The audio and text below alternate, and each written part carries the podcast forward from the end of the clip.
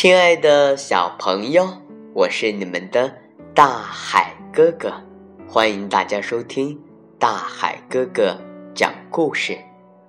今天，大海哥哥继续给大家讲中国民间童话系列《火童》的故事。在这里啊，大海哥哥要感谢菏泽市茂业三楼的老约翰儿童绘本图书馆，他们啊。是菏泽藏书最多的儿童图书馆。图书馆提供亲子阅读、父母沙龙、绘本故事，还有啊非常好玩的亲子游戏。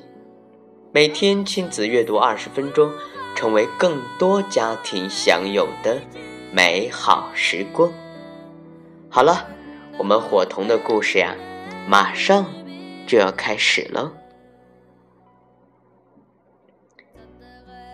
云南哈尼族的人非常迷信，只要有水牛的脚烂了，黄牛的尾巴断了，猪在屋子里生了小猪，他们就以为大灾难要来临。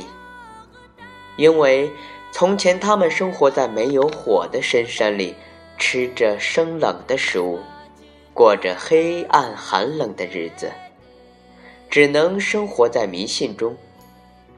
村子里有一个聪明而勇敢的小孩，叫阿扎。他最大的愿望就是离开深山，去外面寻找火种。阿扎没有爸爸，从小和妈妈相依为命，过着寂寞的日子。十八岁的阿扎已经长得像虎豹一样强壮。他想知道有关火种的事，妈妈却不肯告诉他。于是他去问村长。村长告诉他说：“从我们这里呀，大约要走三年才能走到石门山。山上住着一个大魔怪，他的头上有一盏心灯，那就是火种。十八年前啊。”我们村子里曾经有一个勇敢的猎人去找火种，到现在还没有回来。阿扎决定要去寻找火种。村长送给他一个葫芦，里面装着故乡的水。村人也都拿出各种水果和肉干给他，只有阿扎的妈妈不停的流着眼泪。很舍不得让他唯一的儿子去冒险。终于，妈妈停止了哭泣，对阿扎说：“十八年前，那个去找火种的猎人就是你的爸爸呀。他为了使全村人脱离黑暗，却被大魔怪变成了石头。”如果在二十一年以内把故乡的水倒在石头上，就可以使它变回人形；否则，就永远变不回来了。儿子，阿扎听了妈妈的话，下定决心说：“嗯，妈妈，如果我不走错路，现在就出发，正好可以救爸爸，也可以为村子里的人找到火种。请妈妈放心，我一定可以做到。”妈妈伤心地说：“儿子，我已经失去了你的爸爸，怎么能再失去你呢？可是你长大了，就像一只羽翼丰满的老鹰，总要飞出去。我只有鼓励你去救回爸爸，也实现他找火种的愿望。”阿扎流着眼泪跪别了妈妈。离开他住了十八年的村寨，朝着遥远的石门山走去。他像动作敏捷的猴子一样，爬过了一座又一座的悬崖峭壁。他的手不知道被那些石壁刮破了多少次，可是他都咬紧牙关，因为他记着妈妈的话，在三年以内要赶到石门山。不然就来不及把爸爸变回来了。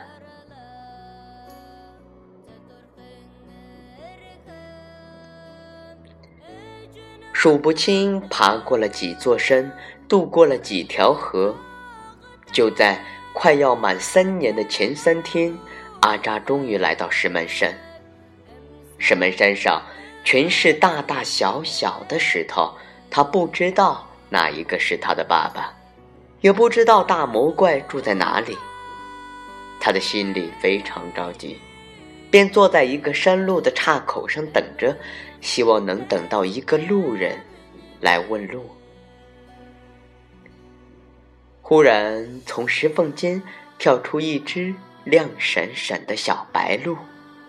阿扎觉得肚子有些饿了，本来想把小白鹿杀了当食物，但是小白鹿跳过来，舔着他的手指。阿扎从背包里拿出水果喂小白鹿，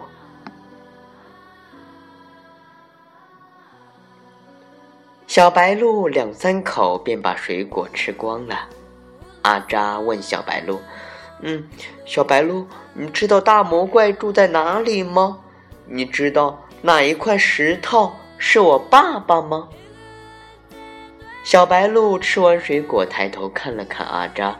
好像听得懂他的问话，轻轻的转身就跑了。阿扎赶紧跟在他的后面。终于，小白鹿停在一块巨石旁边，用后腿用力的蹬了一下，轰隆隆的一阵巨响，巨石裂开了一道缝。小白鹿回头看了看阿扎。跳进石缝，阿扎也跟着跳了进去。石缝中啊，一片漆黑。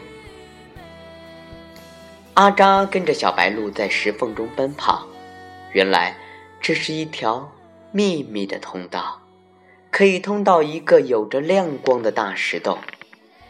大石洞里有各种奇形怪状的石头，好像啊，都有着生命。阿扎看着那些石头，忽然有一种想哭的冲动，因为他想到其中一定有他从未见到过的爸爸。这时，小白鹿忽然开口说：“请，请你把葫芦里的水倒一点在我身上，我就可以变回人形。”阿扎在小白鹿身上滴了一些故乡的水，果然，在一阵五彩的光芒之后，小白鹿啊变成了一位美丽的少女。她说：“我是这里山神玛莎尔，我看到许多来找火种的人都被大魔怪变成了石头，我想阻止大魔怪，却被大魔怪变成了小白鹿。”阿扎迫不及待地问玛莎尔：“嗯，那你知道哪一块石头是我的爸爸吗？”玛莎尔摇摇头说：“我不知道呢。嗯，他是哪一块石头？不过他留下这一把竹刀要给后来的人。现在我就交给你吧。”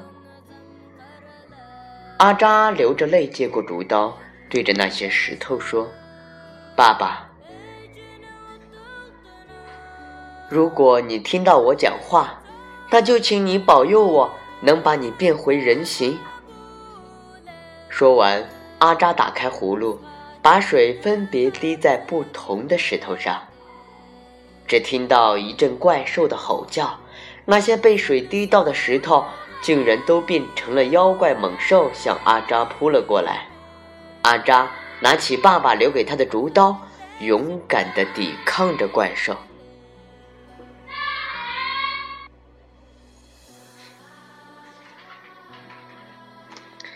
亲爱的小朋友，还有我们的大朋友，今天呢，嗯，中国民间童话系列《火童》的故事，大海哥哥就和大家分享到这里。嗯，非常感谢我们的大朋友能够转发大海哥哥讲故事，让更多的孩子能够听到我的声音。好了，我们该说再见喽。嗯，明天呢，大海哥哥会继续给大家讲。中国民间童童话系列《火童》的下集，请小朋友们耐心的等待。好了，我们再见喽。